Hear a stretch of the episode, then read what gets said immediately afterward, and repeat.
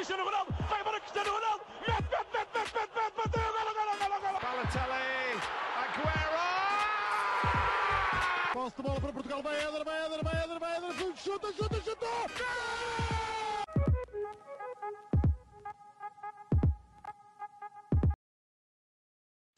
Olá, sejam muito bem-vindos a mais um episódio do podcast Suspanenca. Sou o João Blanco, estou acompanhado dos habituais Rodrigo Canhoto e Miguel Rocha. Hoje viemos aqui falar um pouco sobre as meias finais da Liga dos Campeões e a de ver a final. Para tal, trouxemos aqui um convidado, um jovem português, também já trabalhou na marca, Pedro Barata. Olá, tudo bem? Olá, tudo bem com vocês? Também, também, muito obrigado. Muito obrigado também por ter aceitado o convite. É sempre um prazer trazer aqui malta Obrigado, para falar, malta para falar sobre futebol e malta ta- também tão bem informado. Uh, de forma a que vamos ao tema.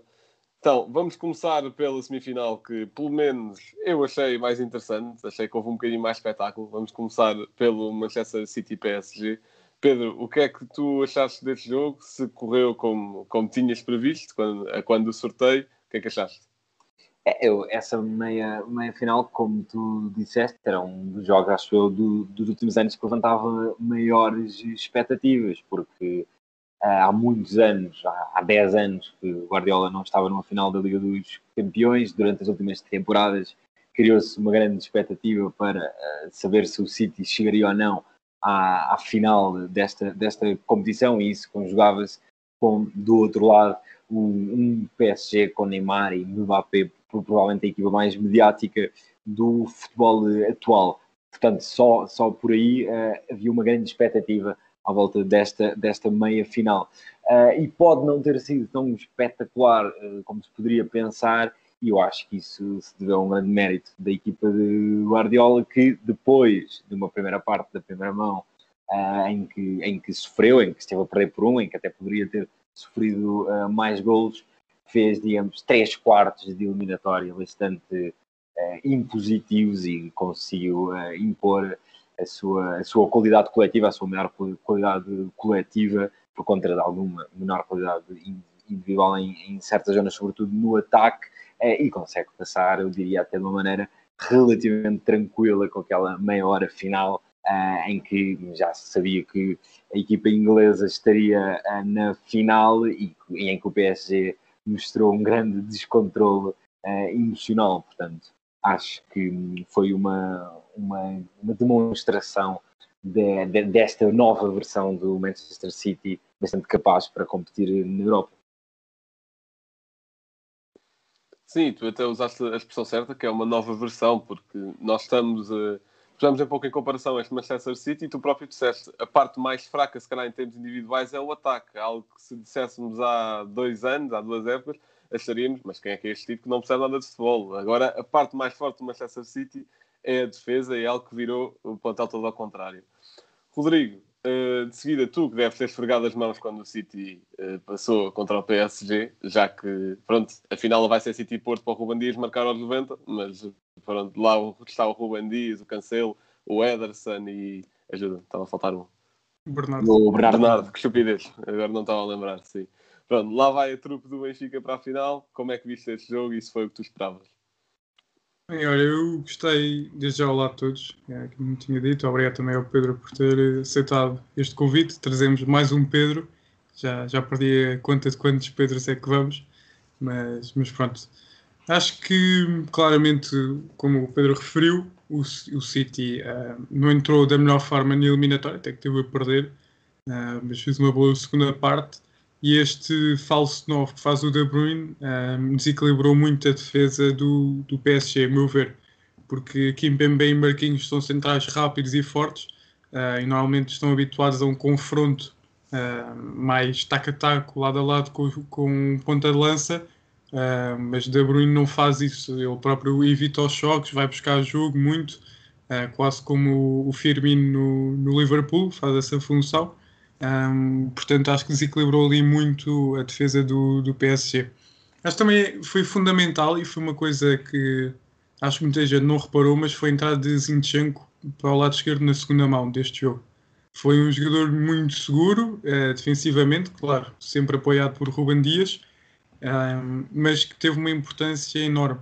quando o Ederson faz aquele passe de 60 metros, é o Zinchenko que lá está para o primeiro gol do City. Uh, uma Marres marcou nos dois. Uma Marres que, atenção, há cerca de 10 anos tinha recebido uma proposta do PSG, mas por, para jogar mais jogou no, noutra equipa, na qual depois foi para o Leicester. Uh, agora esqueci-me. No Leal. No Leal. Portanto, ah, muito importante. Uh, Phil Foden está a um nível altíssimo, está, está a jogar muito.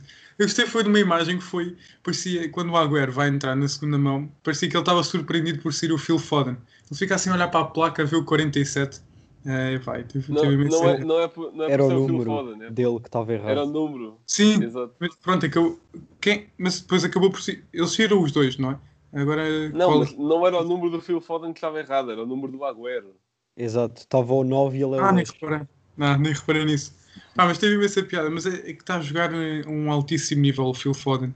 Ah, mesmo muito, muito alto. O Guardiola há uns anos disse que era o jovem mais talentoso daquela idade com o qual tinha trabalhado. Ah, e então está a provar isso. Está mesmo a um grande nível, né, numa posição que supostamente não assumiríamos como dele, que ele descai muito para a faixa esquerda ou para a direita. Ele, ele é um, um autêntico vagabundo anda por todo o lado, está mesmo a um grande nível, um, não querendo pôr rótulos nem, nem assemelhá-lo a um dos melhores da história, mas aquilo que o Messi fazia muito no início, agora não tanto, mas no início de carreira, que andar ali por todas as zonas do último terço, é isso que o Phil Foden faz muito, e acho que foi também outra das razões pela qual, pela qual o City passou. Olha, e tu até destacaste aí aquela individualidade que se calhar é uma das que mais destaca no City de certeza, que é, que é Phil Foden. E, e também é engraçado pensar que foi a equipa de Phil Foden que eliminou a equipa de Haaland e a equipa de Mbappé. Não sei se isto quer dizer alguma coisa, mas em confrontos diretos o médio inglês já está, já está na frente. Rocha, não teve na ideia, nem em nenhuma das eliminatórias da Champions. O teu querido PSG não ganhou a coisa. Como é que viste esse jogo e se foi o que esperavas desta eliminatória? Bem, olá a todos, olá ao Pedro também. Uh, primeiro, não é bem o meu querido PSG, é o meu querido Neymar, que é- são coisas diferentes. Uh, mas é verdade, não, não teve como esteve na última eliminatória contra o Bayern, onde fez, fez grandes exibições. Um, mas também porque o City não deixou. Acho que a defesa do Manchester City é, é mais compacta uh, do que a do Bayern e esta não lhe deu tanta liberdade para fazer o que ele tanto, tanto gosta e consegue fazer tão bem. Um, por falar em individualidades, algo que também pode ter feito a diferença, e, e eu acho que fez, foi a ausência do Mbappé na segunda mão. Uh, ele que estava meio ilusionado, acabou por ir para o banco, uh, mas o Pochettino também não quis arriscar. Não sei qual era o tipo de lesão, mas se calhar por uh, não querer pôr em causa uh, o resto da época para o, para o Mbappé.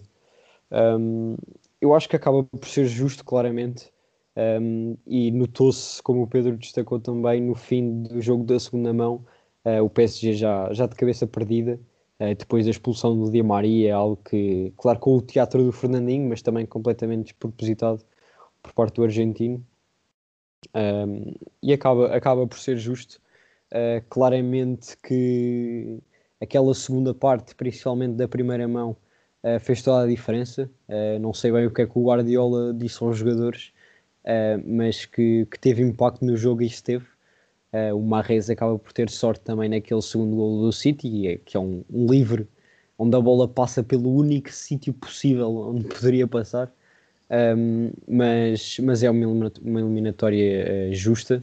Uh, é verdade que em ambas o PSG acabou por ter um jogador expulso, mas eu sinceramente acredito que não tenha feito a diferença, uh, até porque por essa altura o resultado meio que já estava, uh, se não era decidido, era encaminhado, pelo menos, principalmente na segunda mão. Um, e destacar também o Ruben Dias, que teve, teve bastante bem nos dois, nas duas mãos. não diria que foi ele o propósito do Neymar não ter aparecido tanto, um, mas, mas teve, teve influência porque tanto ele como o Stones e, e o Rodri formam ali um trio uh, que impede, que conseguiram impedir uh, Neymar, Di Maria e Mbappé uh, de fazer, de fazer o, o, que costumam fazer noutros, noutros jogos. Um, infelizmente ainda não vai ser este ano que o Neymar consegue ganhar a Champions pelo, pelo PSG. Ele agora que renovou o contrato até 2025. Uh, diria que quer de certa forma uma pena ver um jogador como ele um, a ficar na Liga durante bastantes anos. Veremos se, se vai ser assim ou não. Sim, também mencionaste aí a questão de, das duas expulsões. Não sei, eh, de, tal como disseste, não tiveram influência direta nos resultados de cada mão individualmente, mas não sei até que ponto é que Goyer não fez falta para a segunda mão. Ele fez um jogo monstruoso contra o Bayern. Mas algo que também me surpreendeu muito nesta eliminatória foi o facto que o City, especialmente mais na segunda mão, não criava tanto perigo uh, em fase de posse, digamos assim. Circulava muito bem a posse, é algo que o City faz com uma facilidade tremenda, mas não era daí que surgiu o principal perigo, mas sim momentos de transição. Vemos, uh, vemos a questão do, daquele gol do Ederson para o Zinchenko, vemos também no segundo aquela transição que começa no Foden e que a bola chega até ao Marrez. Vemos que o City é uma equipa muito completa e acho que essa eliminatória também mostrou isso, porque o PSG conseguiu anular um pouco o, o, perigo do City com bola e em circulação de posse, mas em transição não, não conseguiu de forma alguma, uh, de forma que foi, que foi o que sucedeu. Depois também destacar como o Rocha, uh, o PSG perdeu a cabeça no, no, final da segunda mão, não fez sentido nenhum, especialmente o Di Maria, com, com aquele pisão no, no Fernandinho. É algo que a um alto nível competitivo, competitivo não faz sentido nenhum Está bem que o PSG estava numa situação difícil, mas no futebol qualquer coisa, qualquer coisa pode acontecer. Mas 70 minutos e com menos um aí é que não de certeza. Especialmente logo o Di Maria, que é um dos maiores equilibradores da equipa. Acho que foi uma estupidez eh, completa. Rodrigo, queria dizer mais E a partir coisa? daí também, eh, pelo Pochettino não ter posto Mbappé, mostrou logo que, que não queria arriscar assim tanto, até depois da expulsão de Di Maria.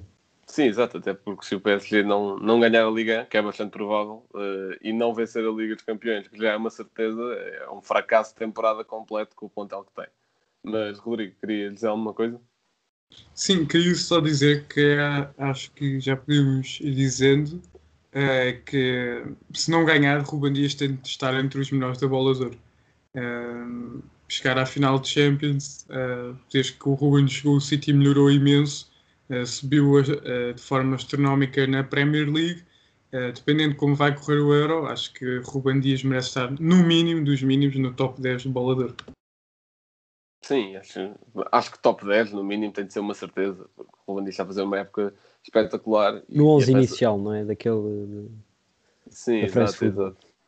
Sim, mas também lá está, depende muito do europeu. Se Portugal for eliminado na fase de grupos, matei na madeira. Uh, esperamos que não, mas é possível e, e, e, também temos de ver como é que vai ser o rendimento, tanto coletivo como individual, uh, para ver como é que corre para o Ruben Dias. Agora, passando para a outra semifinal, também de si bastante interessante, Real Madrid-Chelsea, e a maior parte de nós achava que o Real ia passar, no episódio que tivemos aqui com, com o João Almeida Rosa, lá está, o Real é a equipa da Champions e e, e, também, outro lado, é que depois desta eliminatória, o Real ainda nunca conseguiu vencer o Chelsea em jogos oficiais. Portanto, é algo também curioso. Rodrigo, posso começar por ti, já que tens uma imagem do jogo até atrás de ti. O que é que achaste deste jogo e se cumpriu com expectativas? Bem, olha, eu acho que este jogo veio trazer uma certeza, que é aquele Chelsea que enfrentou o Porto, é de longe o Chelsea que, que enfrentou o, o Real Madrid. Não, portanto, aquilo que o Porto fez, Uh, mas por aquilo que o Tuchel ainda não tinha trabalhado. O Tuchel que ainda não perdeu para nenhuma equipa espanhola na, na sua carreira, portanto fica, fica aqui este dado. Espero que não seja o facto, Blanco, mas boa. Mas fica aqui, fica aqui este, este dado que o Tuchel nunca perdeu uh, contra equipas espanholas.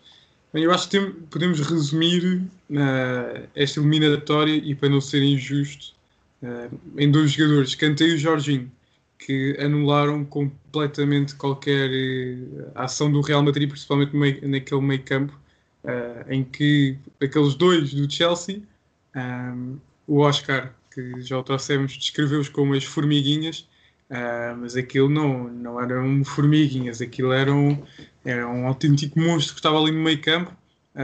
Casemiro não jogou, o Kroos só quando ia para as alas, tal como o Modric, porque o meio foi totalmente de Kanté e Jorginho foi muito bem planeado uh, a estratégia por parte do Tuchel, muito mesmo. Uh, os três centrais estiveram muito bem. O Aspilicueta também não arriscava muito, mas sempre muito seguro no seu lado. E acho que tem, tem de dar algum demérito ao, ao Zidane, que é verdade tem algumas lesões, mas também tentou jogar num sistema de três centrais, claro que depois variava muito com o Militão, uh, conseguia passar de central para lateral muito facilmente, um, mas na primeira mão lembro-me que jogou o Carvajal e o Marcel, jogaram o Carvajal e o Marcel, acho que Marcel Rocha, desculpa, sou lindo tu, mas acho que já não tem a qualidade que tinha há uns anos, já não tem a capacidade motora para fazer o corredor sempre de um lado ao outro.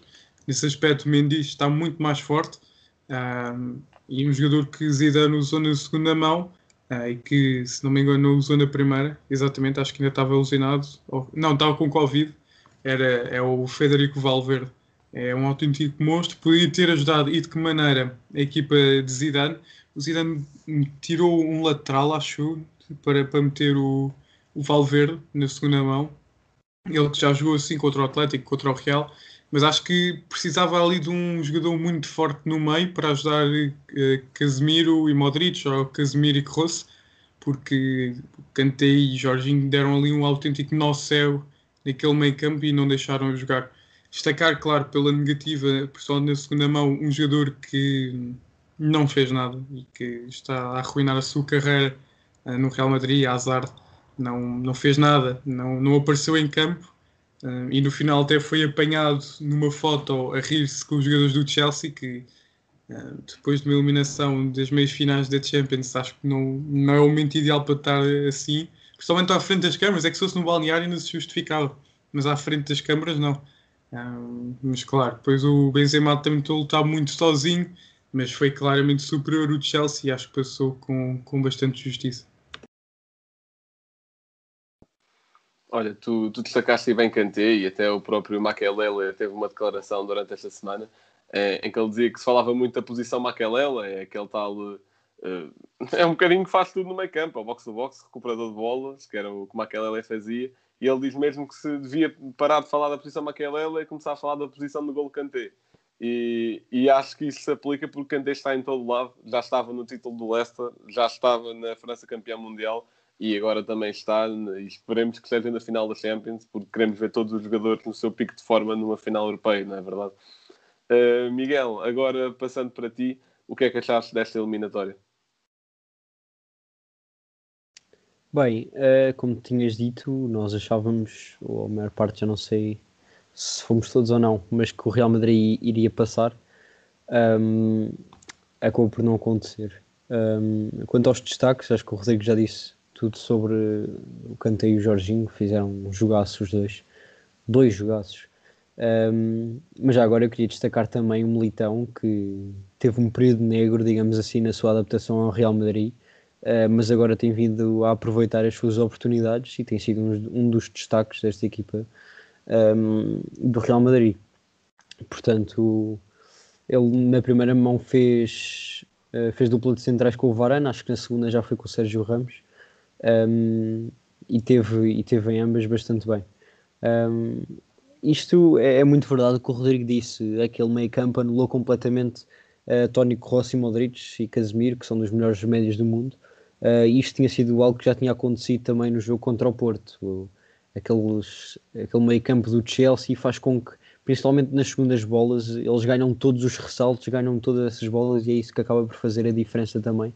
Um, depois a levar a bola para a frente Exatamente. e... Rocha, deixa-me só aqui interromper-te que... Sim, sim. Eu, eu vi o Porto Chelsea uh, com transmissão na TV um, e pronto, uh, o Dani estava muito irritado porque, porque o Chelsea ganhava sempre a segunda bola e que tinha uma sorte enorme, mas não, acho que tem a ver mais com o posicionamento dos jogadores. Claro, claro. Não, isso é claro, isso é, é, é, trabalhado e tem a ver com o posicionamento dos jogadores uh, e também com as coberturas, porque se vai, se vai um jogador à bola, uh, no caso da equipa do Porto, depois não havia alguém próximo dessa área para ganhar a segunda, uh, o, o, Chelsea tinha, e era isso que, que, fazia a diferença nesses lances.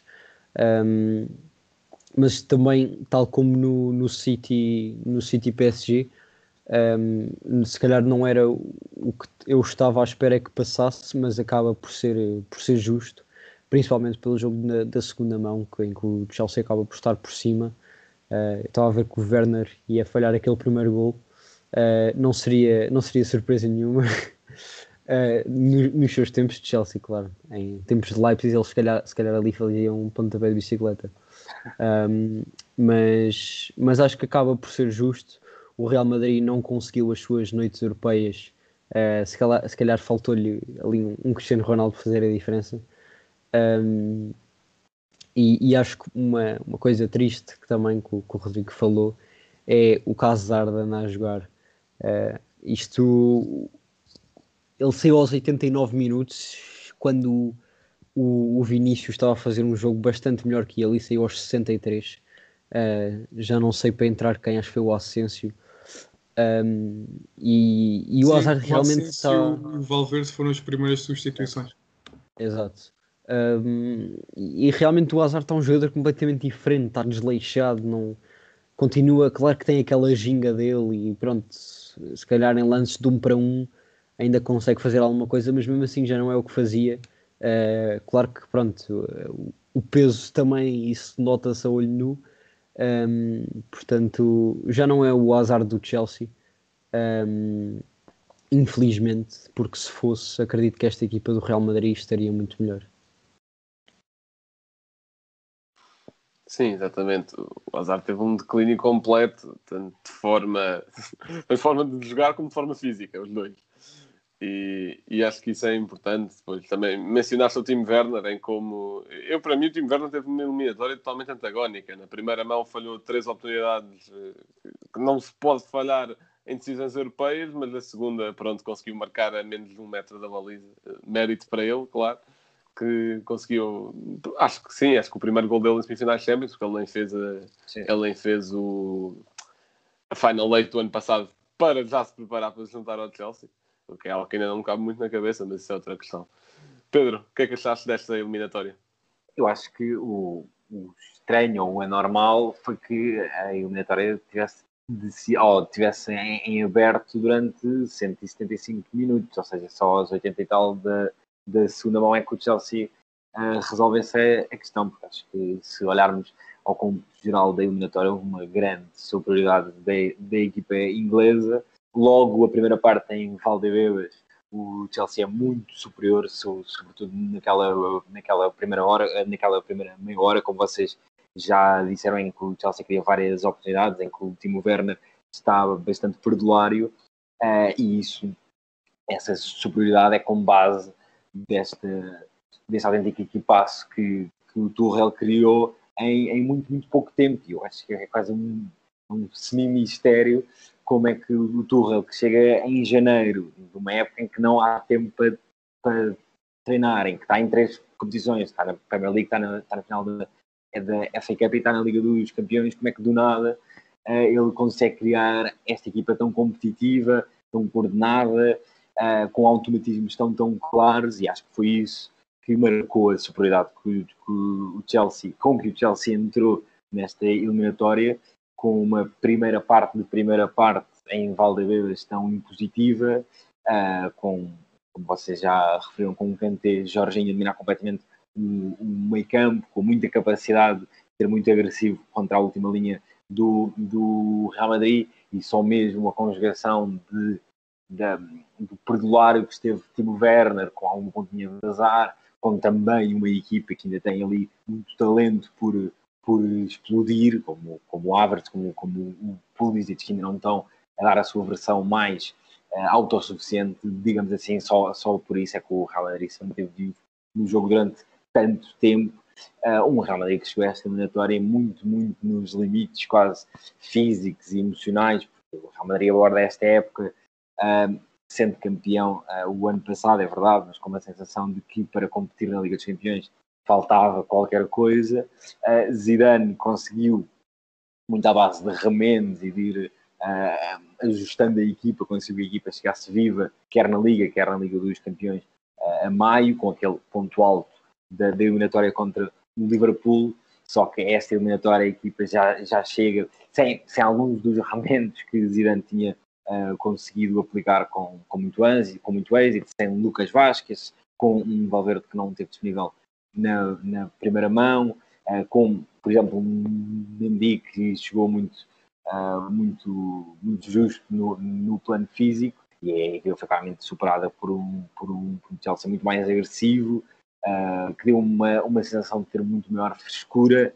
Uh, e claro, olhando para a segunda mão, é evidente ter que falar de Hazard, que de certa maneira acaba por condicionar estes dois anos do, do Real Madrid, porque foi a aposta, foi a grande aposta do Real Madrid desde a saída de Ronaldo, uh, um Real Madrid que contratou muita, muita juventude muito cara e que Hazard acabou por ser o único grande consagrado que o Real Madrid trouxe nas últimas duas janelas de mercado, uh, entre lesões e entre esta versão muito, eu diria, desconectada do jogo, eu percebo que Zidane o tenha colocado numa lógica de acreditar que ele poderia uh, fazer a diferença numa jogada, num momento. Mas é claramente um jogador que neste momento não tem condições para, para ser decisivo a, a, a este nível. Isso condiciona muito os planos de um, de um Real Madrid que ofensivamente se vê limitado uh, a Benzema e que não conseguiu ferir um Chelsea que defensivamente tem dado uma e outra vez provas da sua consistência com uh, Thomas Tuchel, com um coletivo muito, muito bem uh, trabalhado e obviamente salta à vista aquela, aquela linha de 5 mais os dois, dois médios à frente que tem conferido à equipa uma, uma consistência, que é o que tem feito eh, com que durante estes quatro meses de Thomas Tuchel a nota seja perfeita, porque a equipa tem praticamente a presença na Liga dos Campeões do próximo ano assegurado via Premier League e irá, no final de maio, discutir dois títulos, um deles esta Liga dos Campeões, que só foi possível por esta versão tão competitiva que o Chelsea apresentou, quer contra o Atlético Madrid, quer contra o Porto, quer agora contra o Real Madrid. E não foi o Chelsea que. Acho que foi o Chelsea que eliminou o City também da, da taça. Sim, sim, sim. Nas, nas finais, sim. Uhum. Exatamente, e, e, o Pedro até começou logo por pegar em como é que o Tuchel em tão pouco tempo transformou tanto a equipa e eu até posso fazer aqui uma comparação que eu, que eu, que eu lembrei, né, pá, o Chelsea trocar a, meio de temporada de um treinador e depois fazer uma boa campanha da Champions, isso, isso não é estranho e Vamos ver o único título que o Chelsea conquistou da Liga dos Campeões em 2012. Na primeira metade da época, o treinador era André Vilas Boas, sendo que a meio se trocou para Roberto Di Matteo e eles venceram a Liga dos Campeões, ao Bayern Munique. Uh, algo que não era esperado, muito menos depois da primeira parte conturbada da época, e obviamente que nenhum de nós, eh, se tivéssemos noções mentalmente, diríamos em janeiro que o Chelsea ia estar na final da Liga dos Campeões, não é verdade? E, e pronto, e, e, acho que é algo. A meio da época, se calhar não, mas se calhar no início, com as contratações é. todas que eles fizeram. Pois, exato. Sim, sim, sim. Eles tiveram um investimento absurdo e também muito mérito para o Tuchel, porque víamos Havertz com Lampard, víamos até o próprio Werner com Lampard. E, e não víamos Kanté no 11. E não víamos Kanté no 11 também. Víamos um, uma grande aposta em Mason Mount e bem. Víamos uma grande aposta também em Abraham, que roubou por um período muito espaço a time Werner, só que também temos tem de se fazer valer o investimento e não se gastou um pouco no Werner, não se gastou um pouco no Havertz e o Tuchel meteu-vos a render de uma forma absurda. Deixa-me mas... dizer-te, João, que só, só já, já que estás no ponto das mudanças de treinador no Chelsea, que o Chelsea só numa das, das finais europeias em que esteve é que o fez uh, tendo só um treinador nessa época, que foi em 2019 com o Sarri, porque eles em 98 vão à final da Taça dos Clubes Campeões Europeus com Gullit a começar a época e Viali a terminar a época. Em 2008 vão à final da, da Champions com Mourinho a começar a época e uh, uh, Avram a terminá-la. Em 2012, como já uh, referiste, Vilas Boas, Di Matteo. Em 2013, na Liga Europa, que ganhou ao Benfica em Amsterdão, Di Matteo Benítez. Em 2019, é a única época que tem só um, um, um treinador numa época em que se vão com uma final europeia, que é a Sarri na Liga Europa, e este ano, outra vez, dois treinadores com Lampard Tuchel. Portanto, o Chelsea em, seis finais europeias que tem, cinco são com dois treinadores numa temporada, portanto, eu diria que lhes dá sorte mudar de treinador a meio, a meio das épocas.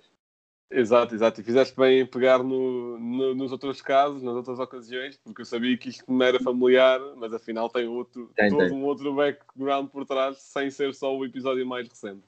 Uh, aliás, até o episódio mais recente até o próprio Sarri, portanto, uh, são os outros episódios. Bem, mas relativamente à eliminatória em si, algo que me espantou muito de facto é como é que o Real Madrid consegue, ok, que teve aquela primeira, primeira meia hora da primeira mão que foi totalmente dominado, mas no overall da primeira até foi uma equipa competitiva, o jogo foi mais ou menos dividido. O que me espanta é como é que o Real Madrid consegue dividir o jogo na primeira mão, mas não aparecer em campo para a segunda. Não, não mal conseguiu criar perigo, tirando através de Benzema, tal como o Pedro já tinha dito, e, e é algo que me faz confusão, até pegando na eliminatória anterior contra o Liverpool, vimos imensos vídeos de, de highlights na internet de jogaços que fizeram Militão, Tony Kroos, o próprio Vinícius que liderou o ataque contra o Liverpool em vez de Benzema. Não vimos nenhuma dessas individualidades a aparecer eh, na, nesta eliminatória. Até o próprio Tony Kroos, que costuma ser tão consistente, esteve um bocadinho apagado. Uh, e é óbvio que isto também é muito mérito para o Tuchel, que meteu a equipa de forma a conseguir anular completamente o Real Madrid, de forma a conseguir anular a pressão muito organizada do Real, sempre ir encontrando espaços. É algo que acontece, por exemplo, uh, de forma muito clara no primeiro gol da segunda mão, no do Harvard. O Real Madrid desbloqueia-se completamente com uma movimentação de canteiro, é algo que não pode acontecer, e que depois deixava-se na cara do gol para depois ir à barra e o Werner finaliza. Portanto, também muito mérito para Tuchel, dei isto como exemplo, mas podia dar muitos mais. É um gênio da tática que já o tinha provado no PSG e agora está a prová-lo. Transformou completamente o Chelsea e acho que, acho que é importante uh, dizer isto. Bem, agora vamos passar aqui para o último tópico, que é muito simples, é muito simples, mas muito complicado ao mesmo tempo, que é fazer uma possível antevisão de uma final e dar um possível vencedor também. Miguel, posso começar por ti é um pouco complicado, mas o que é que tu achas que vai dar nesta final de Liga dos Campeões? Sim, é, é muito complicado realmente. Uh, isto vai depender uh, da abordagem de ambos os treinadores. Uh, neste fim de semana foi o, o City de Chelsea, onde o Chelsea ganhou 2-1 para a Premier League. e no fim do jogo, o Guardiola disse que agora já sabia a tática do Chelsea. a verdade é que ele também, digamos que inventou um pouco em relação aos últimos jogos, porque Uh, o Stones não, acho que está lesionado ou estava castigado. Uh, e ele foi com o Ruben Dias, o Laporta e o Nathan Ake. Uh, foi com três centrais, depois o, o Cancelo e o Mendy. Um, o Bernardo Silva estava no banco, o Gundogan também no banco, Marres, Foden, estavam todos no banco. Até o Zinchenko também foi bastante importante nas meias da Champions, também estava no banco. Uh, portanto, não sei até que ponto é que este jogo pode servir de, de termo de comparação para a final da Champions. Eu acho e acredito que não, que não vai ter nada a ver, principalmente do lado do, do City.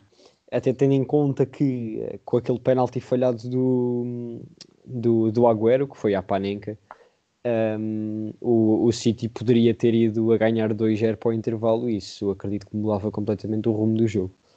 Um, agora do lado do Chelsea, uh, o, o Gilmore, que é um, um puto uh, que joga bastante, mas não, não tem sido um titular.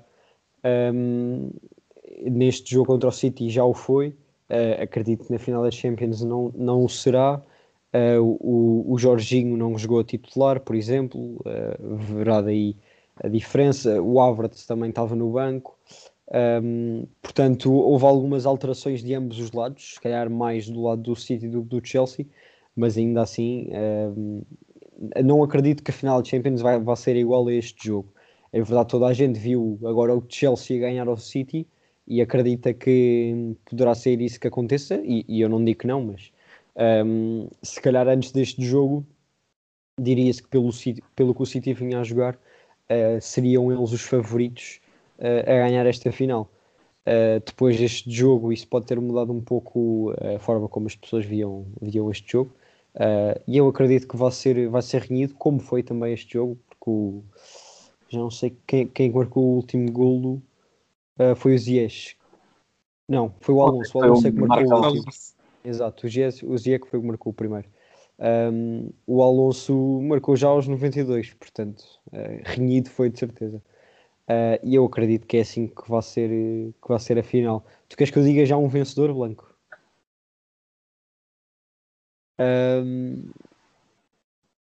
é, é, difícil. Ah, e, e, antes, antes então de dizer essa equipa, um, destacar só também uma coisa, uh, digamos que é algo recorrente nos últimos anos, um, que é sempre a equipa que elimina o Futebol Clube do Porto chega à final da Champions. Uh, isso é algo que também acho que é, é uma, é uma vitória. Uh, não vamos imprimir e pôr no cartão para apresentar aos, aos adeptos, mas, mas é uma vitória imoral uh, que também acho que é, que é significante porque mostra também a qualidade com que o Porto tem jogado na Europa. Uh, e neste caso, neste ano, é, é, o Chelsea que eliminou o Porto e o City, um, que teve no grupo do Porto, e o Porto foi a única equipa que conseguiu não perder um dos jogos com o City. Um, isso também acaba por ser relevante. Uh, mas, mas um vencedor, uh, eu diria que o, que o, City vai acabar por ganhar, um, embora esta Champions já tenham sido com algumas surpresas. Acho, acho, acho que o City uh, tem mais equipa, são jogadores que jogam juntos há mais tempo. Esta equipa do Chelsea, tal como o Blanco disse, a meio da época não se diria que eles estavam na final da Champions. É verdade que o Tuchel pô-los a jogar de uma forma completamente diferente do que o Lampard uh, e está a aproveitar melhor as individualidades. Um, ainda assim, eu, eu acredito que o, que o City seja mais completo e se o Guardiola não inventar, um, acho que o City vai acabar por ser vencedor. E tu usaste mesmo a expressão certa, Miguel. Já tinhas usado no início e usaste agora também no final da tua intervenção, que é o Guardiola inventa, e inventa muito, especialmente em jogos grandes, especialmente Exato. em Liga dos Campeões. E, e, isso é algo também um pouco difícil de prever quando ou não é que ele vai fazer isso. Pedro, uma antevisão à final e quem é que tu achas que vai ser o possível vencedor? Eu acho que muito provavelmente é, é muito difícil não imaginarmos uma, uma final muito equilibrada, a ser decidida com, com margens muito, muito pequenas. Um, essas finais de, entre equipas uh, entre equipas do mesmo, do mesmo país uh, costumam ser menos uh, interessantes ou menos espetaculares e emotivas do que, do que finais que não são entre equipas do mesmo, do mesmo país. Aliás, o precedente, o Liverpool-Tottenham em Madrid, foi uma final bastante aborrecida uh, pelo, pelo conhecimento que as equipas têm entre si, porque há sempre um ponto de, eu diria, de previsibilidade uh, maior uh, e esta tendência que se tem vindo a acentuar para, para finais entre equipas do mesmo país costuma uh, resultar em, em, jogos que não são especialmente uh, fascinantes. Uh, olhando até às virtudes que o Chelsea tem apresentado, esta competitividade, esta capacidade de manter a baliza a zeros e tendo o contraponto com aquilo que o Guardiola quer nesta Liga dos Campeões, uma equipa que saiba perder a bola, não se exponha aos, aos contra-ataques e às transições que, em edições recentes da Liga dos Campeões, mataram os, os, os Citizens, portanto, que consiga ter uma estrutura mais equilibrada para quando uh, perder a, bola. Uh, eu acredito numa, numa final, não diria conservadora, mas uh, em que haja algumas, algumas cautelas, sobretudo numa fase inicial. Dito isto, os precedentes de equipas inglesas estrearem-se em finais da, Liga dos Campeões deste século não são bons, porque o Arsenal em 2006 na, na primeira final da Liga dos Campeões que disputa perde, o Chelsea em 2008 na, na primeira final da Liga dos Campeões que disputa perde, o Tottenham em 2019 na primeira final da Liga dos Campeões que disputa perde, portanto nós costumamos dizer que a Liga dos Campeões é aquela competição que uh, para conseguires ganhá-la tens que perdê-la antes, o City nunca tinha estado aqui, nunca perdeu uma, uma, uma final, mas eu contrariaria um pouco a lógica e acho que dou algum, algum favoritismo ao, ao City, uh, por Guardiola, por alguma capacidade individual e também porque, enquanto nos últimos anos uh, várias coisas que poderiam correr mal ao City na, na Liga do, dos Campeões corriam, o fora de jogo por centímetros do Sterling contra Tottenham, o penalti falhado do Agüero também contra a Tottenham em 2018, ano passado em Lisboa, o falhanço do Sterling em cima da, da, da baliza em Alvalade, e este ano tem sido um pouco o oposto, que é todos esses fatores que podiam ir contra o City têm uh, a favor, seja aquele penalti do Emre Can em Dortmund quando as coisas estavam a complicar-se um pouco, seja o cruzamento de, de Bruno que dá, que dá gol contra o PSG, seja mesmo o PSG não, não ter feito 2-0 na primeira mão quando teve oportunidades para isso, portanto, até por essa dinâmica e essa inércia positiva que a equipa de Guardiola tem apresentado, uh, coloco-os como ligeiros favoritos. Sim, e fizeste bem destacar esses elementos uh, que podemos chamar por menores, mas neste caso foram por maiores para o City, que todos esses pequenos elementos têm corrido bem, mas por acaso até também pegaste os próprios penaltis que o City falha e no passado recente isso é muito recorrente, os jogadores do City a falharem penaltis importantes. Temos o próprio exemplo do Agüero ontem, tivemos, lembro-me também de um do Marres contra o Liverpool o ano passado, que também foi muito importante na disputa pelo título, por exemplo. Também me lembro de um do Gundogan esta própria época, o City acabou por ganhar este jogo, mas, mas era um jogo importante também. E também já vi um Liverpool. vídeo e já vi um vídeo onde também mostram eh, do futebol feminino do Manchester City, que também que é a Sim, mesma sim, coisa, várias, várias jogadoras a falhar penaltis. Exatamente, portanto o, o City é uma boa equipa em bolas paradas, tirando quando são dos 11 metros. Eh, acho, que aí não, acho que aí não corre assim tão bem. Rodrigo, antevisão da final e possível vencedor. Bem, os penaltis devem ser demasiado, demasiado fáceis para as equipas de Guardiola. Não, não costumam necessitar muito disso para se colocarem em vantagem. Mas acho que o grande dilema desta final, e acho que por onde vai passar a solução desta final, é quem vai conseguir dominar o meio campo. Ah, acho que quem conseguir dominar o meio campo tem grandes probabilidades de ser vencedor. Uh, acredito que o Tuchel continuará no, no sistema de 5 defesas. Não acredito que o Guardiola vá fazer isso, uh, até porque uh, jogar contra Kanté e Jorginho é necessário tentar ter maioria. O Real teve maioria e mesmo assim não conseguiu dominar o meio campo. Portanto, o meio campo até é um bocadinho mais conservador. Por exemplo, o Rodri, Gondogan, não digo Fernandinho, mas pronto, com o De a jogar na, a falso 9 acho que pode dar muito jeito, o que permitiria uh, colocar-se mais um médio uh, pronto, na zona do meio campo, ali mesmo na zona 8. E portanto vai ser muito importante isso. Acho que o City parte com favoritismo, sim.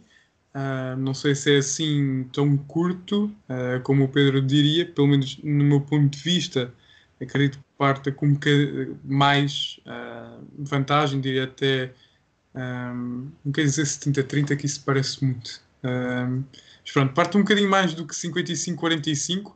Um, apresenta melhor futebol, a meu ver, e acho que hum, vamos ver como é que como é que o Tuchel vai fazer, porque acho que ele tem ali uma boa dor de cabeça ali no, no lado direito, que é, se o Guardiola for com Cancelo a defesa esquerda, acho que o Tuchel poderia apostar, por exemplo, em Reece James para tentar explorar mais esse lado. Mas depois também há o reverso da medalha, que é se vem Cancelo por esse lado, se calhar César Aspilicueta para conter as investidas do português também fosse melhor. Portanto, acho que os treinadores têm aqui uh, têm algum tempo para pensar, têm aqui boas dores de cabeça para ter, mas acho que ao contrário da, da 18-19 uh, do Liverpool-Tottenham, acho que esta vai ser uma boa final, muito bem disputada. E Ah, acho que Rodrigo. para ver que, que acho que dá a City, a meu ver. Sim, sim, sim.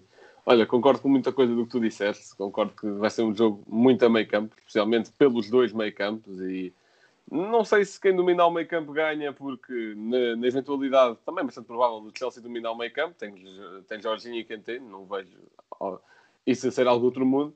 Também temos a questão que eu já destaquei, que é o quão forte o City está nas transições. Portanto, se calhar isso não é assim tão, tão casual quanto isso mas, mas, acho que é por aí. E, e, também acho que também falaste em como o Tuchel podia apostar mais em Reece James para atacar mais esse lado, e acho que é, que é aí que o Tuchel e o Guardiola diferem um pouco mais, que é ao contrário do Guardiola, que chega a jogos importantes e gosta de arriscar e mudar as coisas, o Tuchel acho que não. O Tuchel acho que gosta mais de se manter naquilo que sabe que funciona. Portanto, tentando fazer esse exercício especulativo, presumo que ele vá com a Aspilicueta à lateral, porque ainda por cima com o trauma da final do ano passado, acho que ele não vai querer arriscar de forma alguma não levar o troféu para casa, não é verdade? Mas, e, também já falei muitas previsões ao longo deste episódio, vamos fazendo sobre a, a, Liga dos Campeões, o que é normal, mas eh, também pegando um pouco naquilo que o Pedro estava a dizer, que é preciso perderes a Liga dos Campeões para depois ganhares, é pá. Não sei até que ponto a cultura já não tem um pouco mais de experiência da final do ano passado. São equipas diferentes, claro. O PSG tem um ataque muito mais dinâmico que o do City, que, tem um, que joga em sistemas totalmente diferentes. O do PSG é muito mais explosivo, por exemplo. Mas, mas lá está, anulou o ataque do PSG. Uh, eu não o ataque do PSG nada, que, que estou a dar do PSG, que. Mas uh, lá está, são, são, coisas diferentes, são métodos diferentes. Portanto, não estou a dizer que ter treinado o PSG já sabe como anular o City, nada disso. Mas não sei porque estou com um feeling que também mais facilmente cantei Jorginho domina o meio campo isto não tem nada a ver com não gostar do City ou não, porque neste caso não sei até que ponto é que esta final não é uma espécie de representação do futebol moderno, porque ambas as equipas não chegam aqui através do futebol tradicional, da coisa do povo, da coisa que tanto se enalteceu agora com a defesa da não existência da Superliga, porque ambas as equipas, vamos ver, nas últimas três épocas, se calhar investiram mais que Sporting, Benfica e Porto juntos eh, nas últimas cinco. Eh, é, é muito, muito. Ok, Benfica não, quase os 100 milhões, mas muito e muito dinheiro aqui à mistura. Também muita pressão, por exemplo, para, para Guardiola, porque o investimento é gigante e, e, se não for desta ganhar a Liga dos Campeões, não sei até que ponto em que não. E, e, eu disse isto no episódio ano passado: não ganhando a Liga dos Campeões do City para Guardiola vai ser um fracasso de casting, pelo menos a meu ver porque é para isso que o Cheque investiu. E, e, acho que há muita pressão dos dois lados, menos do Tuchel, claro, assumiu em janeiro e já transformou o Chelsea muito bem, mas acho que há totalmente 50-50, dando um favorito daria City, mas não sei porque estou com um bichinho que se calhar o Chelsea é capaz de ganhar isto mesmo, também por causa daquela razão do Pedro, de que é preciso primeiro uh, perder para depois se ganhar, também já dizia a Marisa. Bem, Estamos a chegar eh, ao final de mais um episódio e, como sempre, o Blanco tem um facto. Bem, o facto que eu trago aqui hoje até foi o próprio Rodrigo que me enviou, poupou-me esse trabalho, portanto, obrigado. Que é, em 2014, o guarda-redes do Chelsea, Eduardo Mendy, estava desempregado e considerou desistir do próprio futebol após, ser, eh, após terminar contacto com o Le Havre e na, na noite da, da segunda mão da eliminatória frente ao Real Madrid, ele estabeleceu um novo recorde de maior número de jogos sem sofrer gols numa temporada da Champions League ao chegar à final. Portanto, isto também é um pouco aquela coisa de dar a volta por cima e achei também interessante. E se quiserem mais um facto já agora, é que de certeza que um Mendy e um Silva vão vencer a Liga dos Campeões, porque há um de cada lado. Acho uhum. isso também algo curioso. Uh, Miguel, o teu momento cultural. Bem, se foi o Rodrigo a enviar-te o facto, este momento cultural foste tu a dizer-me a mim. Uh, que é hum, a Champions League Archives da Eleven Sports, que segundo o Blanco está na, na app da Eleven. Um, já gravámos muitas, muitas vezes com comentadores da Eleven estes episódios de Champions e, portanto, diria que é apropriado. Uh, Rodrigo, quem é o teu emplastro? Bem, o meu emplastro, um, eu pensei, em, uh, pensei no Giroud, porque ele é o terceiro melhor marcador da edição da Champions este ano, fica atrás apenas do, do Haaland com 10 golos, do Mbappé com 8 e depois está o Giroud com 6. Mas pronto, ele não. Todos os clubes em que ele estava, eu sabia que ele tinha jogado, mas peguei no Giroud, apesar de ele não ter usado a camisola 9 do Chelsea. Isto é uma curiosidade, para além do, do, do emplastro, que é que nos últimos anos toda a gente que usou a camisola 9 no Chelsea flopou. Ah, tirando o Abraham, tivemos Higuaín, que poderia ser um emplastro, porque acho que ninguém se lembra dele no Chelsea. Moraja também flopou, Falcão também flopou e Fernando Torres também flopou.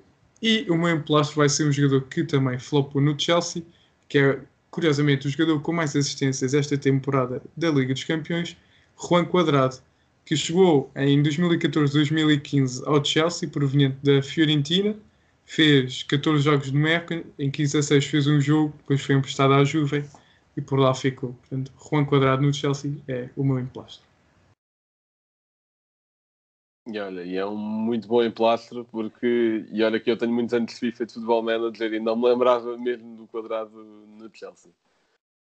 Pronto, já chegámos ao final do episódio. Muito obrigado por terem ouvido. Também, mais uma vez, agradecer ao Pedro e se quiseres fazer divulgação de algum tipo de trabalho, estás à vontade. Não, queria só agradecer-vos eh, pelo convite, dar-vos os parabéns pelo projeto e já agora dizer que o quadrado como emplastro no, no Chelsea está ligado a outro emplastro do, do Chelsea porque quando o quadrado é contratado à Fiorentina a moeda de troca é Mohamed Salah que acabou também por ser uma, um pequeno emplastro nesse Chelsea de Mourinho que chegou a contar no mesmo plantel com Lukaku, De Bruyne e Salah, os três, muito pouco utilizados por isso. Uh, também memórias destes 18 anos de Roban Abramovich, de grande investimento, que está agora na terceira final da Liga dos Campeões e agradecer-vos o convite e boa sorte para a continuação do projeto. Muito obrigado, Pedro. Também, mais uma vez, muito obrigado aqui participares. Esse teu conhecimento também foi bastante útil aqui à discussão e por isso obrigado. E é para isso trazemos convidados também.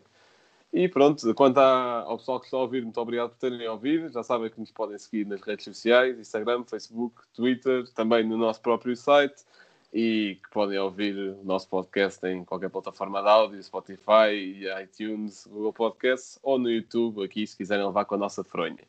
Que, que é bonita, mas pronto, se quiserem ainda mais, podem sempre ver no YouTube. Eh, muito obrigado e até à próxima.